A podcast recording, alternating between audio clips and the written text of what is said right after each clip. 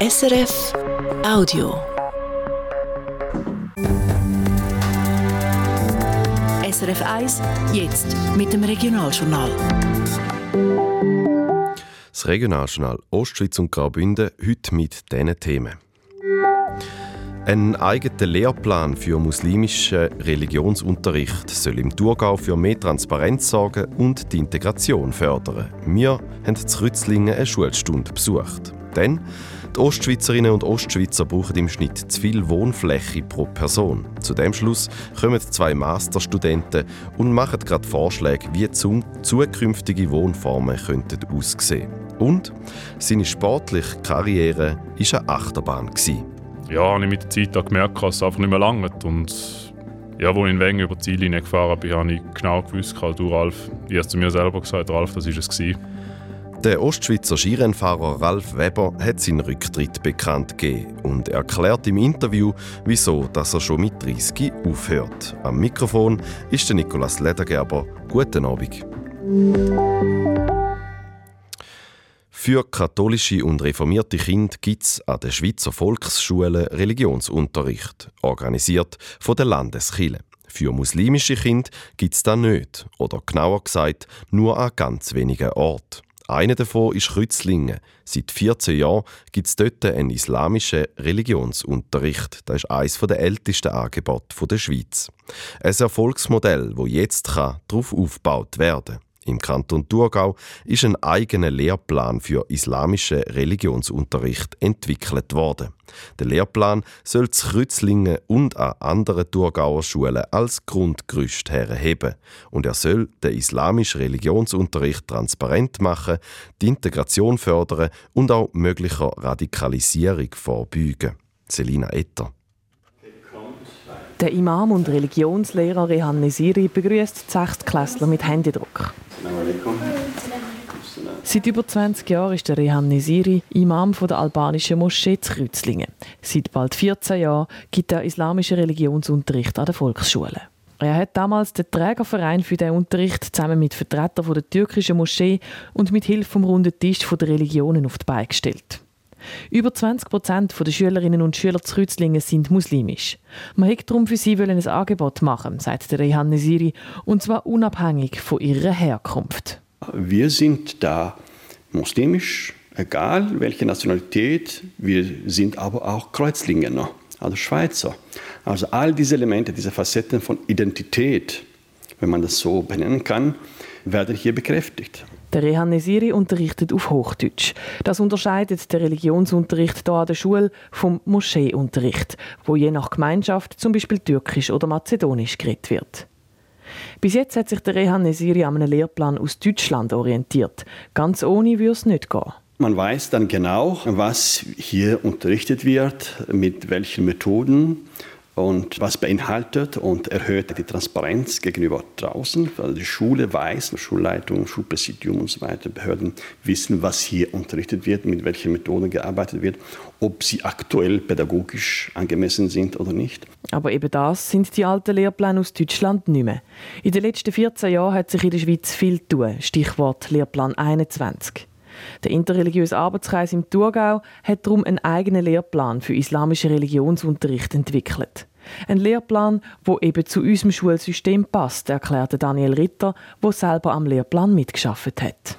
Es wäre schwierig, wenn der Lehrplan islamischer Religionsunterricht eine andere Grundideologie hat, sozusagen, als der Lehrplan von der Landeskirche und das nur anders als der Lehrplan von Volksschule Thurgau. Und das ist äh, ein Teil des Auftrags, das sicherstellen, dass die Lehrpläne aufeinander ähm, anschlussfähig sind. Der Daniel Ritter arbeitet bei der Fachstelle Religionspädagogik von der katholischen Landeskirche Thurgau. Und die unterstützt das Lehrplanprojekt auch finanziell. Aber warum eigentlich setzt sich die katholische Kirche für islamische Religionsunterricht ein?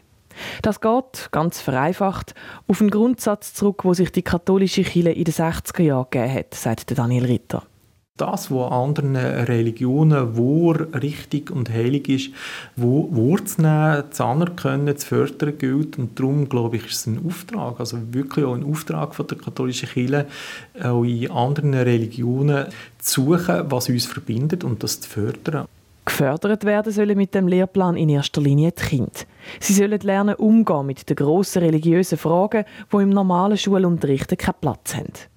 Es ging aber auch um Kultur und Integration, sagt Daniel Ritter.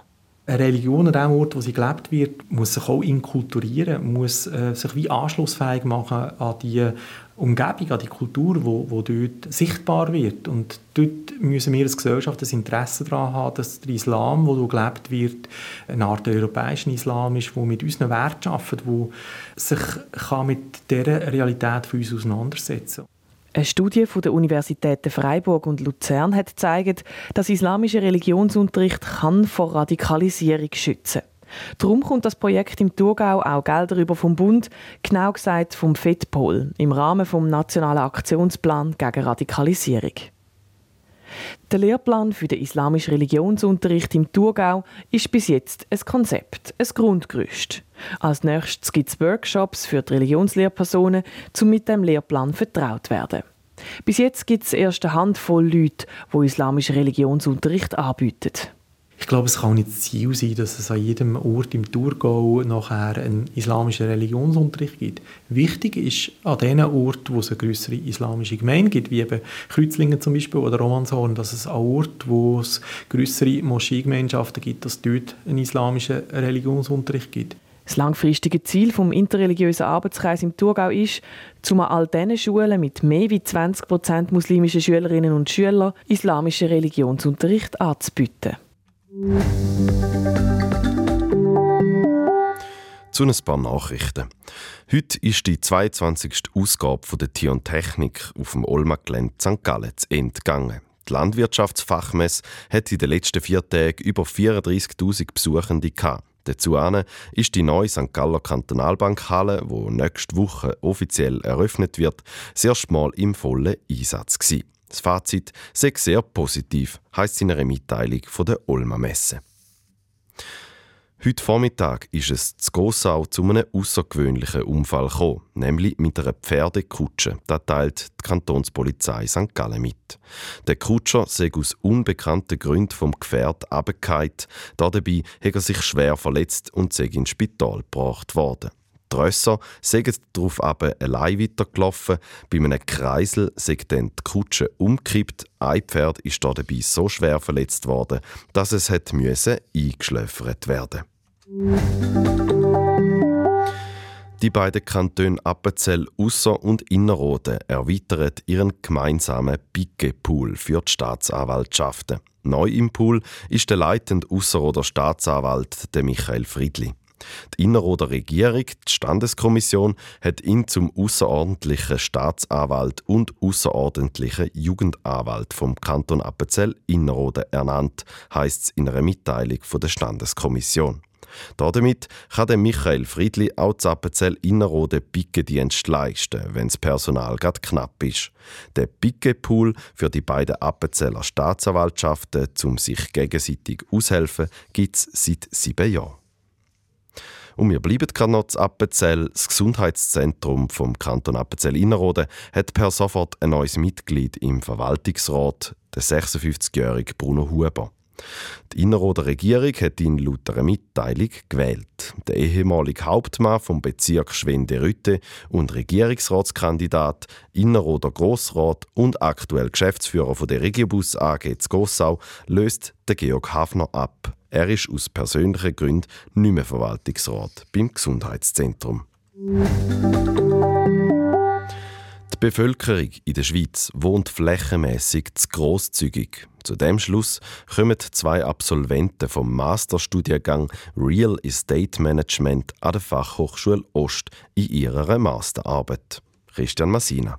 Rund 47 Quadratmeter Wohnfläche hätte im Schnitt jede Person in der Schweiz und in den Ostschweizer Kantonen liegen wir so gerne noch drüber. Die beiden Studenten an der Ostschweizer Fachhochschule, der Nikola Vukovic und der Raphael Dietrich, haben in ihrer Ebene auch untersucht, wie gross Bereitschaft wäre, allenfalls auf Wohnfläche oder auch Räume in einer Wohnung oder einem Haus zu verzichten. Bei der Umfrage mit fast 400 Teilnehmenden haben sich Erstaunliches gesagt sagt Nikola Vukovic. zwar haben wir auf zwei Ebenen gefragt. Einerseits die Bereitschaft da wäre, auf gesamte Räume zu verzichten. Und da erstaunlicherweise 43 Prozent der Teilnehmenden sind bereit, auf ganze Räume zu verzichten.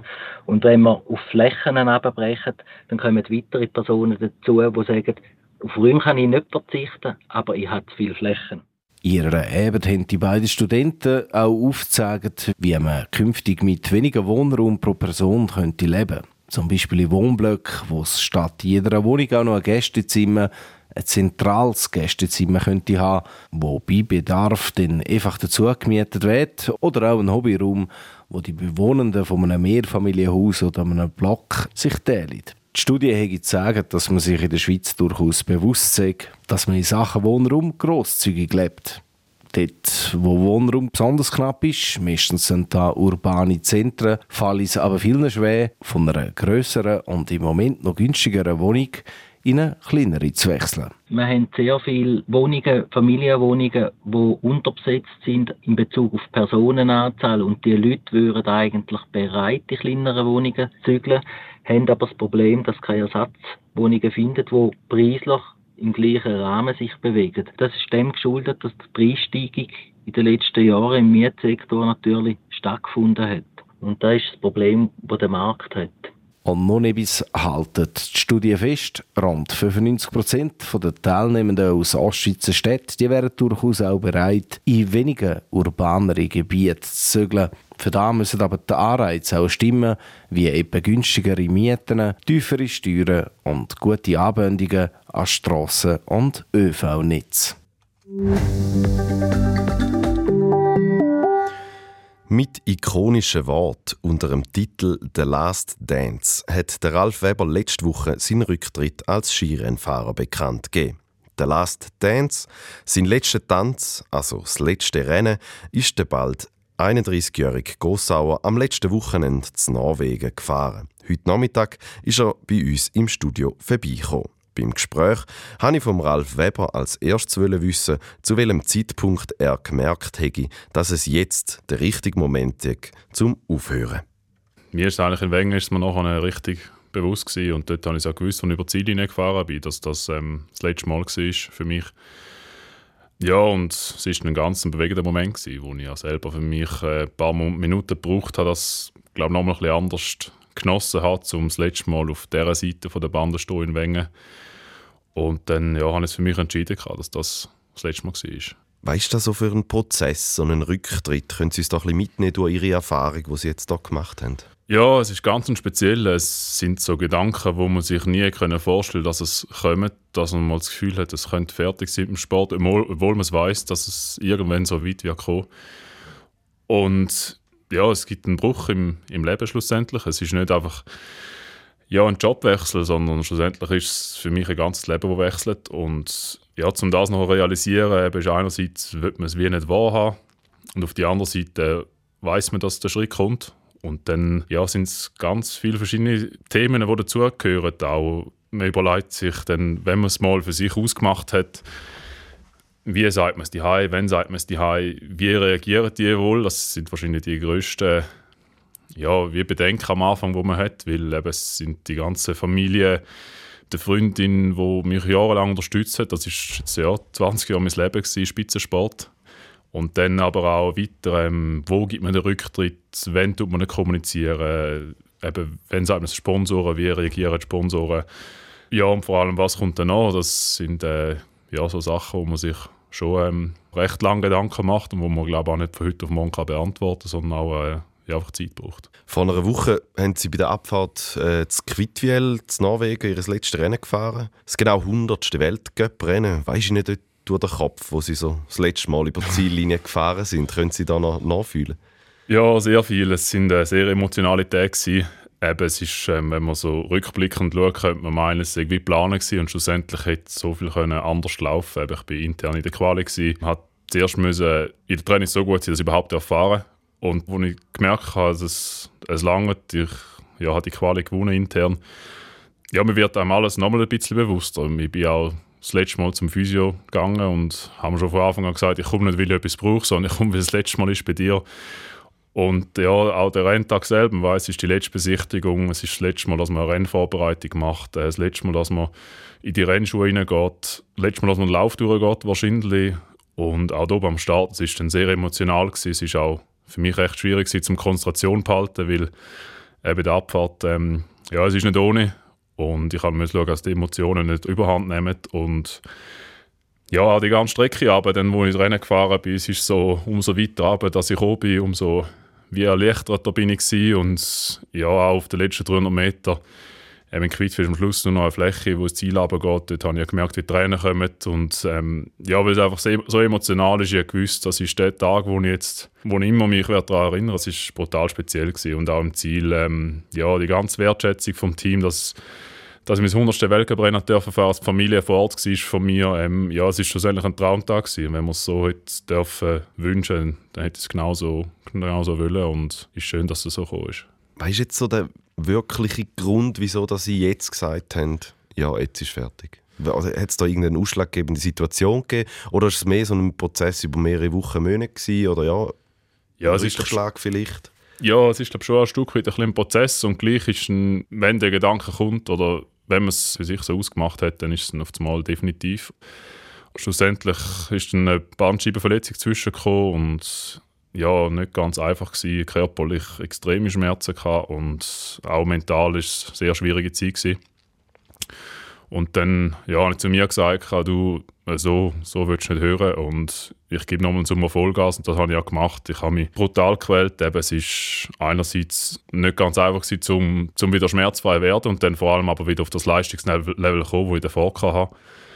Und das habe ich geschafft und bin im Herbst super da gestanden und dann ja, sind die Rennen gekommen und dann ja, habe ich mit der Zeit gemerkt, dass es einfach nicht mehr langt. Und ja, als ich in Wengen über die Ziellinie gefahren bin, habe ich genau gewusst, du Ralf, ich habe zu mir selber gesagt, Ralf, das war es gewesen. Und ja, es war ein ganz spezieller Moment. Gewesen. Wegen ist ein gutes Stichwort, komme ich gerne nachher noch später darauf zurück. Jetzt nach dem Rennen sind sie am Montag heimgekommen, zu Gossau angekommen, die haben äh, Fans empfangen. Wie war das? überraschend? Sehr überraschend, ja. Ich, Im Nachhinein war es naiv, gewesen, zu meinen, dass Goss auch nichts macht. Ähm, aber ja, ich habe überhaupt nichts davon gewusst. Ich habe noch einen Kollegen, der mit mir unterwegs war, noch eigentlich mit dem möglichst schnell heimgehen weil der auch am nächsten Tag noch ein paar Stunden Auto fährt. Und als ich auch am Bahnhof war und gesehen habe, dass da die einen Bus draussen stehen, die Skiclubs sind. Und äh, ja, es war äh, voll überraschend, gewesen, auch emotional wieder, ähm, ja, weil ich einfach eben die Wertschätzung und wie viele Leute das da extra kommen am Nachmittag zu mich empfangen, das ist äh, brutal schön. Ich würde gerne noch ein bisschen auf die Karriere von Ihnen zurückschauen. Sie waren Junioren-Weltmeister im Super-G, Vize-Junioren-Weltmeister der Abfahrt, haben den Rennen im Europacup gewonnen. Dann sind Sie im Weltcup dabei gewesen, zwölf Jahre lang, sind dort siebenmal unter die ersten 15 gefahren. Sind Sie zufrieden? Ja, das sind auch so Fragen, wo man sich dann damit befasst, wenn man mal denkt, dass es könnte am Ende zugehen Ja, schlussendlich hatte ich einen Bubentraum gehabt. und der Bubentraum war, zumal im Weltcup zu eben, ich, wir sind früher noch an Kinderrennen, sind, meine Eltern sind viel unterwegs gewesen und dann sind wir einerseits immer die Skirennen gefahren, aber andererseits sind wir dann auch am Mittag immer ins Restaurant gestürmt, geschaut, dass wir die besten Plätze haben, um den Idol noch eifern, zum hoffen, dass ein Schweizer wie ein Didier Güsch, ein Ambrosi Hoffmann oder so gewinnt und ja, ich bin dort und habe gesagt, das würde ich auch mal schaffen. Ich würde es auch mal schaffen, dass ich im Fernsehen komme, dass die Schweiz mir mitfiebert. Das ist ja das, was mir schlussendlich geblieben ist. Ich glaube, ich habe mir den Bubentraum dürfen fühlen nicht nur einmal, hundertmal und das ist das, was wunderschön ist und das sind glaube ich, auch die Momente, wo ich mich ja, zurückerinnere, die Emotionen, die ich dürfen habe, die Erfahrungen, die ich dürfen machen und ja, ich bin zufrieden und ich kann glaube auch im Reinen hören mit mir. Wenn in Erinnerung geblieben ist natürlich der zehnte Platz am Lauberhorn, vor vier Jahren war das. Wir lassen mal kurz rein in die Übertragung von SRF. Oh, Topspeed da oben. Ralf Weber die erste Zwischenzeit. Wow, Super! Schau an, der Punch hat der Bursch schon. Fahr, mutig, ja, ist gut. Zentimeter verschenkt. Ralf Weber, super wow, Fahrt. perfekt. Das ist Rang 10. super Frieden. Wow, was für eine Erlösung, auch für diesen Athleten. Er war einmal Zehnter, ein bisschen aus dem Nichts. Und jetzt hier in Wengen ein Top-10-Ergebnis vor dem Heimpublikum. Das ist Aloe Vera für die Skifahrer-Seele. Ja, Ralf Weber, der Stefan Hofmänner redet von einer Erlösung. Auf den Bildern, die ich gesehen habe, sehen sie sehr erleichtert und ergriffen aus, was im Ziel angekommen sind. Was geht Ihnen durch den Kopf, wenn Sie jetzt das hören? Ja, ich habe das Video auch schon ein paar Mal angeschaut und ja, Gänsehaut schlussendlich. Es ist ähm, eben Wenge allgemein zum Fahren, das ist für uns Schweizer etwas vom Schönsten. Und wenn man dann nachher auch dort auf äh, so eine gute Platzierung einfahren, das ist ja eben, das ist eine Gänsehaut pur in dem Moment und das ist, äh, ja, sind nur schöne Erinnerungen, wo ich da an das zurückkomme. Das ist eben schlussendlich auch das, was bleibt. Das, äh, ja, das erinnert mich sich immer gerne zurück. Ja, definitiv ein Highlight in Ihrer Karriere. Sie haben aber auch wieder ein bisschen Pech gehabt, Sie haben es vorher schon angesprochen, Sie haben ein Problem mit der Bandscheibe zuletzt. Hat es auch darum vielleicht ja, irgendwie nie ganz an die Weltspitze führen gelangt? Bis letztes Jahr habe ich das Gefühl, ich war auch nie groß verletzt gewesen. und wenn man es dann mal muss aufschreiben, was man schon alles hatte, sind es doch ein paar Verletzungen, die man mittlerweile hat, mit Schulterluxation, Ellbogenluxation. Das Innenband ist nicht zweimal gerissen, es sind Moseband gerissen, es sind schon ein paar Sachen, die zusammenkommen und ja, schlussendlich, das gehört dazu, aber ich denke jetzt nicht, dass das, äh, ja, es hat vielleicht einen kleinen Teil dazu beigetragen, logisch, aber ähm, ja, schlussendlich hat es einfach nicht gelangen. Man hat zum Teil die Chancen nicht genutzt, die man hätte sollen und ja. Wenn Sie jetzt zurückschauen, Sie sind äh, lange im Weltcup dabei gewesen, Sie sind im Team, im A-Kader von Swiss Ski gewesen, mit, mit den besten Skifahrern, mit dem Bert Feutz, mit dem Marco Odermatt jetzt. Äh, Sie sind mit dem ganzen Skizirkus unterwegs gewesen, um die ganze Welt gereist. Was werden Sie am meisten vermissen an dem Ganzen?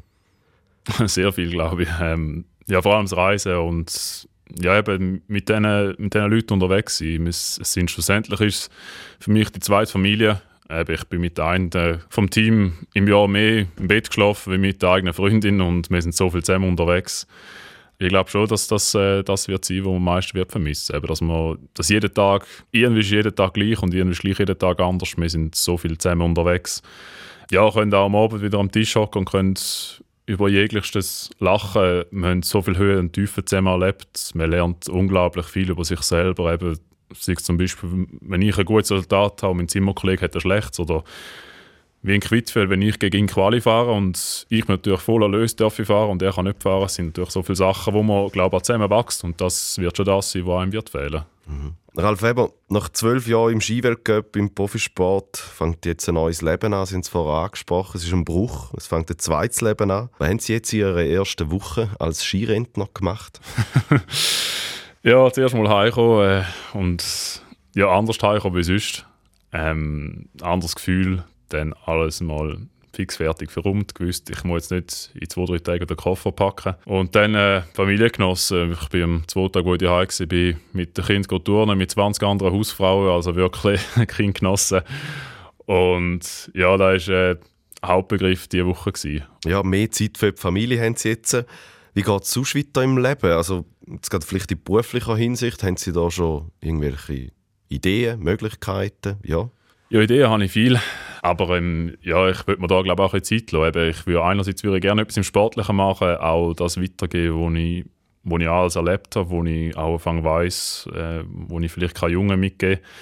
Andererseits würde man natürlich auch die Selbstständigkeit selber recht reizen, etwas aufbauen, etwas längerfristiges und so würde ich mir relativ viel offen lassen. Und es ist, glaube ich, auch schwierig, zum, ja, halt den Umbruch von, eben, von dem Leben, das ich bis jetzt hatte, mit sehr viel Reisen, mit jeden Tag ist ein bisschen anders, nicht so einen 8-to-5-Job haben, das wird, äh, ja, glaube oder ist die größte Herausforderung. Ich weiß es ehrlich gesagt noch gerne nicht, aber ich würde mir auch ein bisschen Zeit geben, weil, ähm, ja, ich will auch selber herausfinden, wer bin ich und im Spitzensport. Weil, ähm, ja, eben, es ist jetzt auch wieder ein anders wie vorher. Vorher ist halt immer, auch wenn man mal ein paar Tage frei hat, denkt man, ja, ist das gut, was ich mache?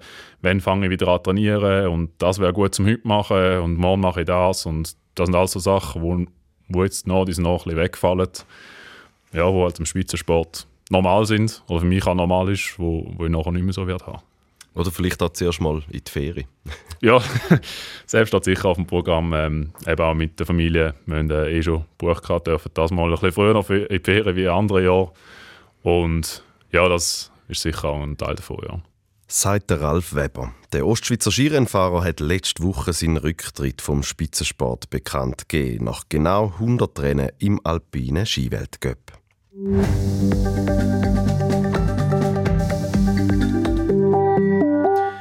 Bleibt noch der Blick aufs Wetter. Der Jürg Zock von SRF Meteo. In der Nacht werden die Wolken immer dichter. Mit stürmischem Föhn in den Alpen bleibt es aber meistens trocken. Nur in den Bündner Südtälern und in den angrenzenden Regionen kommt es schneien und unterhalb von etwa 800 Metern gibt es so Regen. Morgen geht es mit vielen Wolken weiter. Zwischendurch gibt es aber mal ein paar auffällige oder kurze sonnige Abschnitte. Mehr Wolken hat es in Mittel- und vor allem auch in Südbünden. Dort gibt es immer mal wieder Schnee und unterhalb von 700 bis 1200 Metern Regen.